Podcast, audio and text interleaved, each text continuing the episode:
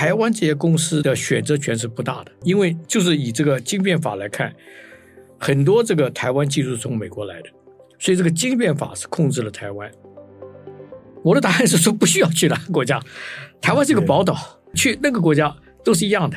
这个这个这，你把这个社会主义价值观重新再想一下，就是把我经验在快速一个非常复杂的中间找出根本原因，然后找出处理的逻辑，这个逻辑是非常重要。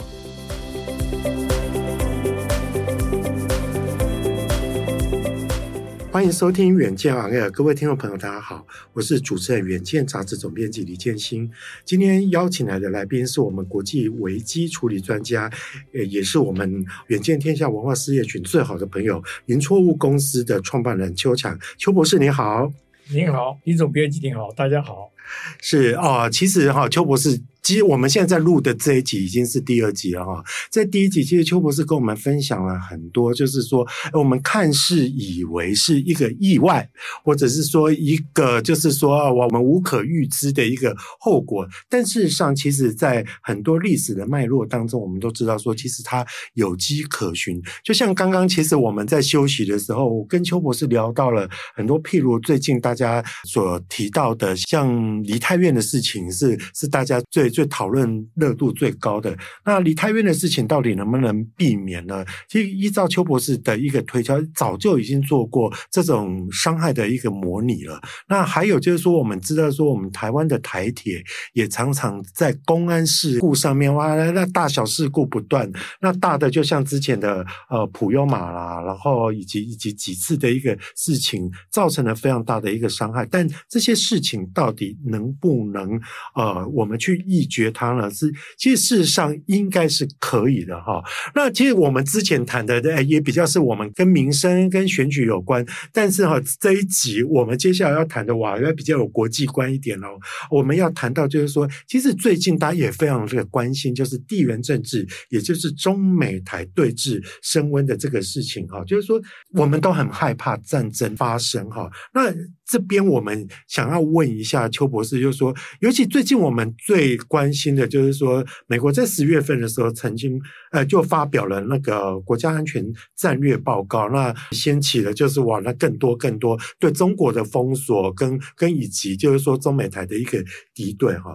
那你从你那个零错误的一个理论，你收集了非常多过去的一个历史事件啊，你怎么去看说哈这次美国的这个？战略报告哈，它是一个对的决策，还是是一个错的决策？这个问题啊，相当深，可能要用一个历史的观念来讲。因为我本身这个决策中间没有参与哈，但我只能从历史上面来看，这是是不是可以预测？这是完全可以预料的。在一个一个竞争中间，老大跟老二，比如说中美国是老大好了，中国是老二哈，在经济方面，老大。一定有不安全感的，这个从历史上面，每一次每一个情况都是有这样子的，所以老大一般都会发起一些动作，让老二永远做老二，老大永远做老大。所以在历史上面，这是不定的一个定律，就老大定律。好，你老大定律就说我一定会做做很多事情，让我老大永远是老大，老二永远是老二。好，那么在这个状况中间。你有很多行动都会出来的，好，那么到底这个行动是用个老二挑衅，还是老大有这个老大心结？那这要用历史来判断了。是，其实其实哈，呃，我们现在面对就是中美关系的一个恶化，其实除了刚刚的战略报告以外，另外另外一个呃，也是让我们觉得非常。担心而且非常在意的就是晶片法案嘛。那晶片法，美国寄出的晶片法案就呃有提到，就是说他要把一些。先进制程不能提供任何让中国在在晶片先进制程的任何的设备跟跟任何的一一个原物料，但这个东西啊，其实跟刚刚的议题有点不一样。刚刚我们是是从历史来回过来看，说这个的战略到底是是正确的还是错误的。但是现在我们更担心的是说，好，现在很多的一个局势使得哈，不管是我们台湾的呃台湾的厂商，或者是说哈我们在台湾或者是说其他的呃很多的国家都开始被面临要选边站的这样的一个一个一个策略，就像我刚刚讲的晶片法案，那我们到底是要遵守美国美国的一个一个规定？那自此之后，我们对中国就是说，我们不要跟跟他们不相往来。那那不管不管是在晶片上面，或者是说在在战略方面，我觉得在这个选边站的这个议题上面，哈，邱博士，我们会很需要你指点迷津啊。对，这个是大概又是一个历史的一个一个挑战了哈。对，这个当然我我不知道国内，因为我不是在这个这个晶片中间呃做事的，好，我只能从历史上面看这件事情。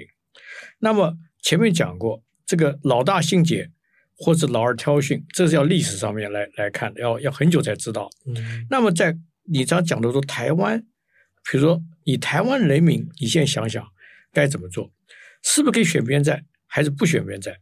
我相信这个结果好，就是说不管是晶片好怎么样，台湾这些公司的的选择权是不大的，因为就是以这个晶片法来看，很多这个台湾技术从美国来的。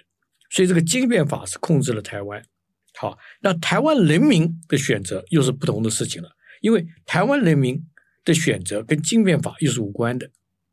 你就比如说，台湾的选择可以选择一个一个不同的路来走，跟着经变法无关，所以这要把它分开来，是人民的选择。但经变法在在经变方面，我相信已经没有选择权，因为这个非常明显的。听到邱博士这样回答哈，我真的不晓得说是该笑还是 还是该哭哈。就是说我我觉得，我觉得该笑的，我会觉得说其实有点无奈了，好像我们的选项就不多了。但但是反过来想要说。反而反而我们这样也没有选择性的障碍了，好像也也也是也也是这样啦。那那其实其实对，的确邱博士讲的没错，就是说以现在台湾的一个在地缘政治的局势，尤其哈，我们很多先进制程其实来自于来自于美国的一个技术，好像我们。别人也已经帮我们做了一个一个选择了嘛？对，对，不必不必再考虑了，不用担心，反而不用担心了。哦，这个这个可以不用不用担心哦。然后，但是问题就是说，就诚如我们上一集所讲的啦，一个错误的选择会导致一个国家的万劫不复哈。那那说实在啦，就是就以现在来讲的话，另外一个国际的一个大议题就是俄乌战争嘛。那很多很多俄乌俄乌战争都也给台湾人很大的一个。警讯会觉得说啊，那将来这个这样同样的事情会不会复制到台湾来嘛？就是说啊，以及大家都不断的在问说，好啊，那万一我们我们往美国那边靠拢，美国真的会出兵吗？可是这个这个议题好像讲起来就跟刚刚刚刚邱博士所讲的，好像台湾的立场变得非常的。被动啦，那那这边哈，想要问邱博士，就是说，其实你有提到，就是说哈，其实政府应该去做好一个决策的一个审查。你甚至有提到一个叫叫 RIPS，哇，这个这个对我来讲蛮蛮陌生的一个字眼哈。这个这个是代表什么意思？对，就是说，在一个政策，在一个一个领导人的决策，对于我们将来的，就是台湾人民将来的前途和他的这个这个幸福是非常重要的。嗯，因为现在。在地缘政治中间有一个这个选边站的可能性，希望这可能性是很小的。但是，假如这个选边站可能性来的时候，台湾的人民需要做个决策，这个决策是由领导人来做，台湾人民来监督。那么，在做的决策中间，有最重要叫 RIPS，就是我前面写过，这个四个字非常重要。二就是 risk。你的风险，风险就是你在做个决策以后，你的后果跟你的概率，好，你要写出来的。好，你你走美国路，或者中国路，或者是呃独立回归，这都有风险。好，你这个风险要知道。第二，I information，在决策时候，你的资讯要非常强。你资讯多，你就不会猜疑。很多错的决策是因为猜疑而不安全感。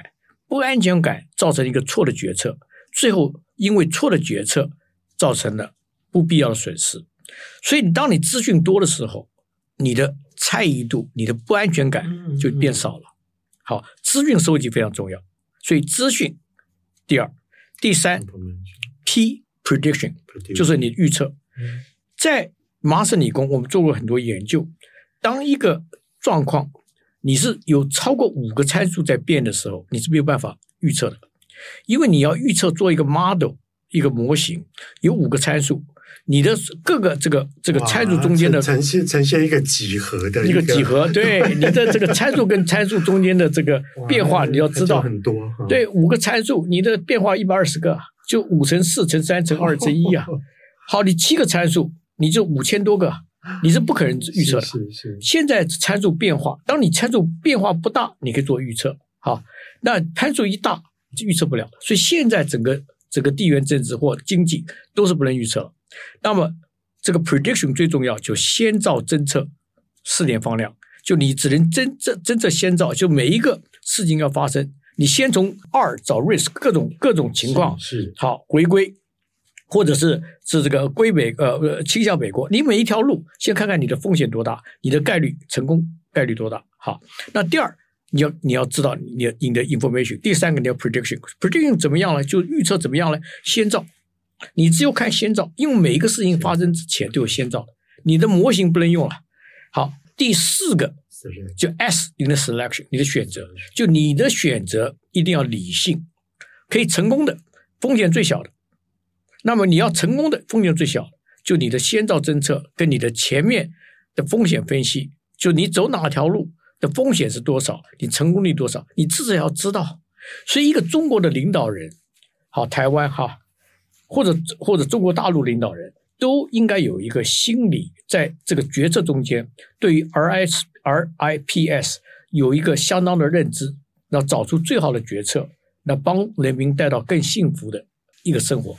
是，其实我们刚刚哈听邱博士在在讲任何一个零错误的一个决策，听起来好像我我我们一般老百姓啊，就是学问没那么好的时候，我们都会觉得说好像很复杂。但其实邱博士讲的道理非常简单，就是说哈，在做做决策的时候，你不要空想，你最好能够。让他用用一个数据来验证、验算、演算。所以刚刚其实他刚刚邱博士有讲到讲到 A B C D E 的时候，还有讲到讲到三多的时候，其实邱博士有提到一个一个概念嘛，我们正面表列起来，每一个候选人他你选他，他给你给他的评分是多少？好，那现在那个 R I P S 也是同样的一个道理啊，我们把风险。估值也大大致上来演算一下，然后把很多把很多的前兆跟 information，其实我们能够表列出来的都表列出来，用一种其实简单来讲，就是我们尽量寻求用一种非常科学的方法来佐证，而不是用一个很情绪或者是一个很感官、一个很感觉的的的一个方式来来来做决策嘛？对，有你的情绪来做决策，那你这个决策。就就被你的情绪主导了，那这个情绪是是不对的，你会有有惧怕，是就是说你可能会想的太多了。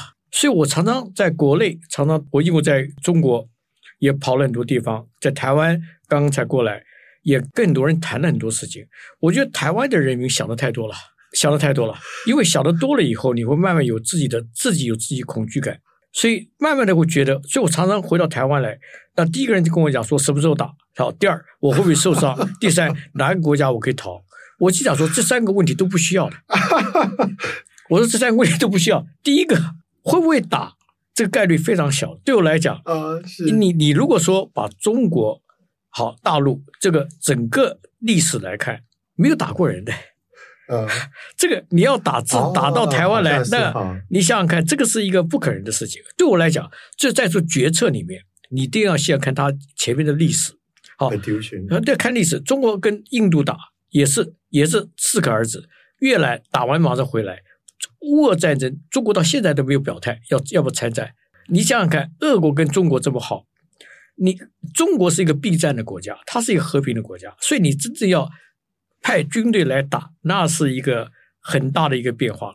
我觉得刚刚邱博士这样的一解析之后，我都不晓得我该不该问这一题了哈。我本来第四题哈 要问邱博士，就是说说啊，可是哈，可是我们在提到就是说那种台湾人民的一个恐惧，因为尤其在二十大之后，因为我们看到就是说呃，习近平的权力又更更加的强化了嘛，那那那我们当然会担心，就是说他会不会有更坚强的意志要去打台湾嘛？那那其实刚刚邱博士好像好像也也也也也去做了一个解答，就是说。从历史的脉络跟轨迹，好像中国的 DNA 里面，它是其实比较。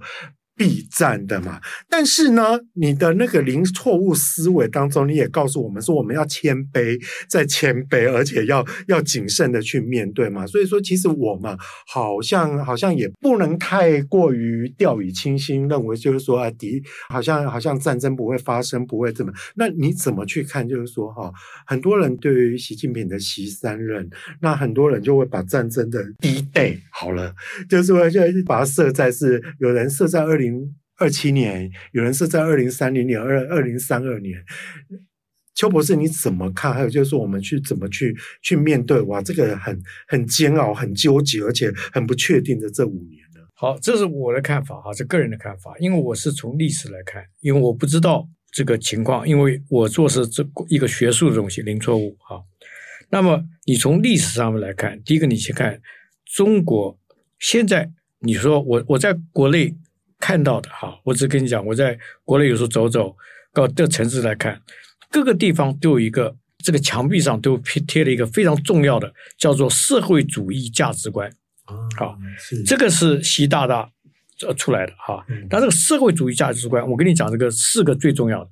第一，社会主义价值观，第一，你猜猜什么东西？社会主义，什么是社会主义价值观？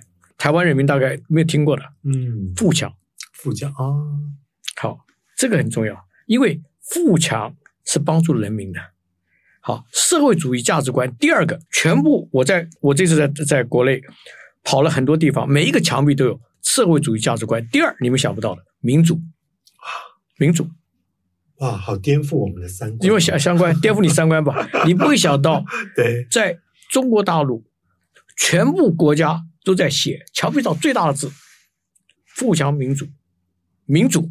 以人民为主，所以为什么国家要要清零？民主为了健康、安全，保证我们领土安全，是印度去去搞中国是不行的。它是领土安全，它安全、健康、富强，好，这是民主。好，跟我们的民主可能不一样。我们民主是要选出来，你选出来一个人害你没有用的，但你要帮你达到幸福。好，第三个社会主义价值观，你猜什么？你你大概又又想不到了。哦，又要颠覆一次，颠覆再颠覆再颠覆你思维，我还真的猜不到，猜不到。文明，文明哦，文明，你要文明，要文明，包括你要做个君子，从对人要换位思考，都是他们在教的。我这这这些小孩啊，都是教从小就就，而且给背的很熟啊。这个富强民主文明，第四个就想不到了，这是你要颠覆你了。这个台湾人民很很重要。前三个已经够颠覆我了，那第四个和谐哇。和谐是是，所以你要想到一个社会主义价值观，和谐定在第四位，嗯，你就知道这是一个相当大的一个挑战。好，他不是说把战争定在第四位啊，嗯，第四位是和谐。所以我说我到国内去看，跟台湾两边来看，台湾都有点有点有点惶恐了哈，什么时候打战？我是不是要存美金？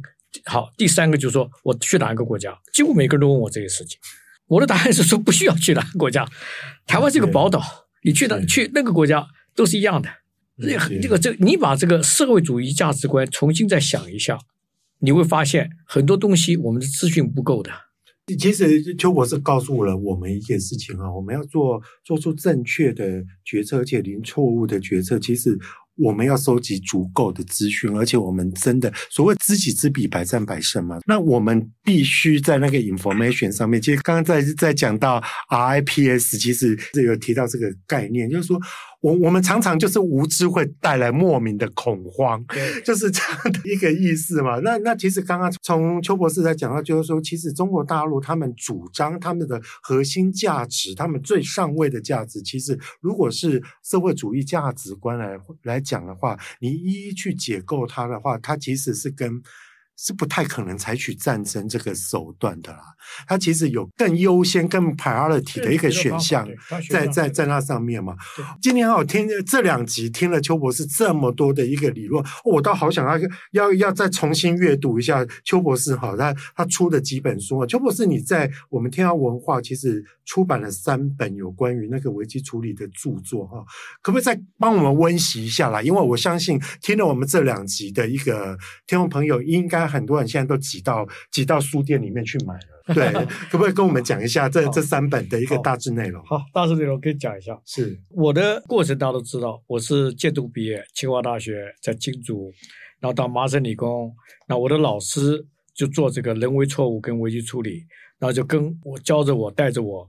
处理很多这个在核人方面的危机，后来就是各种危机了，因为他是人为错误的创始者，分析的创始者，好，代理跟我进了危机处理。在危机处理，我处理了差不多自己本身有一百多个，但我公司处理五百多个。嗯，那么在这个处理中间，我发现一个最重要的事情就是人性。这个人性是一个可以预测的，而且是一个重复发生的，它错误也重复发生，它的过程也重复发生，这可以定量的。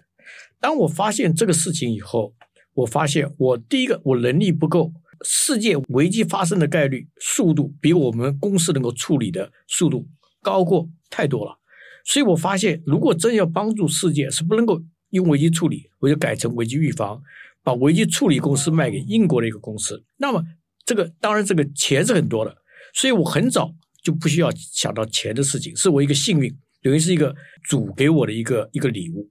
好，那么。另外一个礼物给我什么东西呢？就告诉我说要预防危机错误，预防危机就是预防危机的错误。好，我前面第一本书就写了，叫危机处理圣经，就是把我经验在快速一个非常复杂的中间找出根本原因，然后找出处理的逻辑。这个逻辑是非常重要。一般处理危机有十八个逻辑，这十八个逻辑常常我的学生也一样，常常搞不懂的。当你逻辑错误的时候，你会想的太多了，想的太多，最后你的错误就被你的情绪带动。好，所以我把这个唯一处理这整个快速用逻辑方法找出根本原因，然后找出一个解决方法，然后用谈判学找出一个折中方法。所以唯一处理最重要就逻辑跟谈判，你这两个东西一定要有。所以我第一本书就讲这个整个在唯一处理中的快速用逻辑跟谈判学。怎么样知道你的筹码？怎么样变化你的筹码？怎样怎么样增加你的筹码？找出一个折中的路。那第二本书就是我改了。我从二零零三发生了很多事情，我个人的事情也有。我我的太太以前第二任太太也是跟我讲说，你危机处理每天出去，我不知道你回不回来的。我进过三次医院哈，都是因为二次爆炸，中间有有不能够控制的事情。所以我也知道，我如果继续处理危机，我大概。没有多少年了，我就改成危机预防。危机预防就零错误，所以我就出了第二本书，叫《零错误思维》，就是零错误思维在哪里？就是以反向归纳大数据，找出我们错误的共同原因，重复犯错的原因，然后防范。因为零错误这个书出来的时候，是经过三十年的分析，从八万个数据找出我们重复犯错的原因，来改变。因为大家知道，你要犯错，每一个学这个错误学有七个学科都在研究错误，从行为学、心理学、遗传学、犯罪学，这个这个病理学，你有七个学科，总共的的因素有两百六十七个，包括恋母情节、转移情节、蝴蝶效应一大堆。但是有没有发生过事故呢？你不知道的。但是你用大数据分析八万个数据历史事件反向分析，你发现就这么多事情，很多别的效应是有影响，但是不会造成一个大事故。嗯，你就发现海阔天空了，你可以处理了。所以从第二本书，我们就把这个八万个数据的整个的精解给大家讲，说我们人类的错误是可以预测的，也是可以定量的。到第三本书就是零错误决策，把它这个定量的方法。在一个决策里面跟大家讲，因为错误有很多种错误，你可以粗心大意，你可以违规，可以这个的这个谈判错误、沟通错误，各种错误，在其中有个错误很重要，就决策错误，因为这个很重要，所以我写了一本第三本书，就零错误决策。所以三本书都有它的这背景，还它帮助大家在某种情况之下，可以帮助大家减少错误。哇，这。听完邱博士这样讲，其实我觉得听起来好像三本书哈都非常的 heavy，非常的重，但事实上其实并不会，因为其实我至少听到了，听到一个重点，就是说我们。会造成错误或会造成灾难，这往往往往它的一个最根源的一个原因在于人性嘛。那可是我们一般都会觉得说，人性就是最难料的啊，它就是不科学的、无法量化的。但其实从刚刚邱博士的一个一个理论当中，就是说，其实你经过很多大数据的一个统整、资料清洗之后，其实你还是可以去归结出几个非常重要的一个原因，而且而且其实你并没有你想象中的那么繁复，没有那么。复杂，就像刚刚邱博士在在讲说，哎，两岸会不会打起来？然后你那个，你只要把几个脉络给理清楚，还有就是说，你依循几个最关键的这个条件之后，其实你你你会变得海阔天空。因为其实我我们解决事情常常也是这样，你你会让你烦，就是你会认为无解。我这个好像也不行，那个也不行。但事实上，其实如果如果你把它条列出来了，而且你你是非常有迹可循的去寻找一些解决的路径，其实。事情是有解的哈，有解的，是没有那么复杂的，不要想太多。跟邱博士聊哈，我不只是学到很多历史啊，跟灾难的一个预防，其实你也解决，你你也让我的心情变好哎，因为我们其实现在我们，尤其我们我们担任主管了，每天要做很多的决策，每天要烦恼很多事情，我都觉得每一件事情都无解，我每天都睡不着。我相信我今天应该会好眠吧？这很简单，这个这个这个事情不要想太多，因为这个。整个人性是可以预测，你整个决策是一定一个理性的一个方法可以做的哈。所以这个东西在第三本书我这个决策里面就讲了，你这个理性做决策，从一种资料收集不是一个复杂的事情，只是我们不做。你不做，你就觉得非常烦恼。为什么呢？你觉得无解，太多东西了。当你知道这个东西的整个的这个变数不多的，人性是一个可以预测的。是，所以所以所以说哈，各位听众朋友，我们听完了这两集的一个解析之后哈，赶紧去读一下邱强博士的的这三本书。这三本书哈，不只是不会让你看了睡着，它让你睡着的原因是因为你你心里海阔天空，你可以好好的睡个好觉哈，而不是读不下去是睡睡着了哈。所以说，其实其实这三本书哦，连我自己都想要去重翻一下哈。那这两集非常谢谢邱强博士一个。非常详细而且非常有知识含量的一个分享啊！那也请大家每周锁定我们的远见行业帮我们刷五星评价，让更多人知道我们在这里轻松的陪你聊财经、产业跟国际大小事。我们下次再见喽，拜拜！好，谢谢各位，拜拜。